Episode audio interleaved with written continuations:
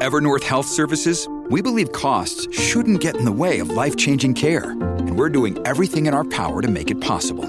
Behavioral health solutions that also keep your projections at their best? It's possible. Pharmacy benefits that benefit your bottom line? It's possible. Complex specialty care that cares about your ROI? It's possible. Because we're already doing it. All while saving businesses billions. That's Wonder made possible. Learn more at evernorth.com/wonder.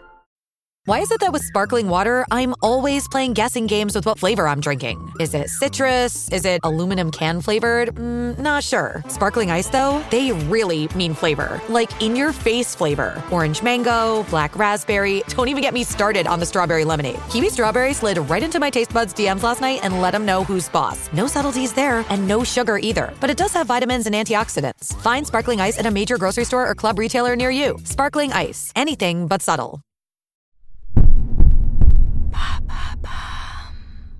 Pourquoi le CDI n'attire plus les jeunes?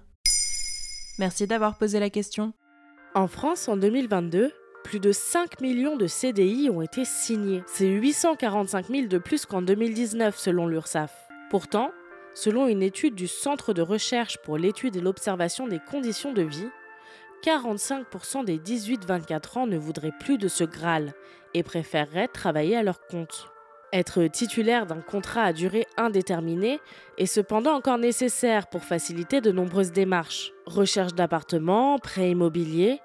Mais finir ses études puis signer pour rester dans la même entreprise le plus longtemps possible ne fait plus rêver. Qu'est-ce qui rebute les jeunes travailleurs? Le premier élément, c'est tout simplement la peur de perdre sa liberté. Alors que l'âge de départ à la retraite recule, il est impensable pour la plupart des jeunes de passer toute leur carrière dans la même entreprise voire à exercer le même métier. En ne signant pas de CDI, ils restent ouverts à toutes les possibilités et opportunités qui pourraient se présenter à eux. De plus, s'ils choisissent la voie du freelance, ces jeunes apprécient le fait de ne pas avoir à répondre à un supérieur hiérarchique, de faire leurs propres horaires et de ne pas avoir de compte à rendre sur leur productivité. Par ailleurs, le CDI, c'est aussi pour eux un risque de s'engager avec une entreprise, puis de voir ses conditions de travail se dégrader et avoir ensuite plus de mal à partir à cause du fameux mois de préavis. Michael, 29 ans, travaille dans la vente. Interrogé par Welcome to the Jungle, il explique le problème. Changer d'emploi avec un préavis d'un mois n'est pas toujours évident car dans le commerce, les boîtes appellent souvent pour demander de bosser la semaine suivante. S'il parle en particulier de son secteur, le refus du CDI peut s'appliquer à bien des domaines. Lesquels? Outre les métiers de bureau, les métiers manuels sont également concernés.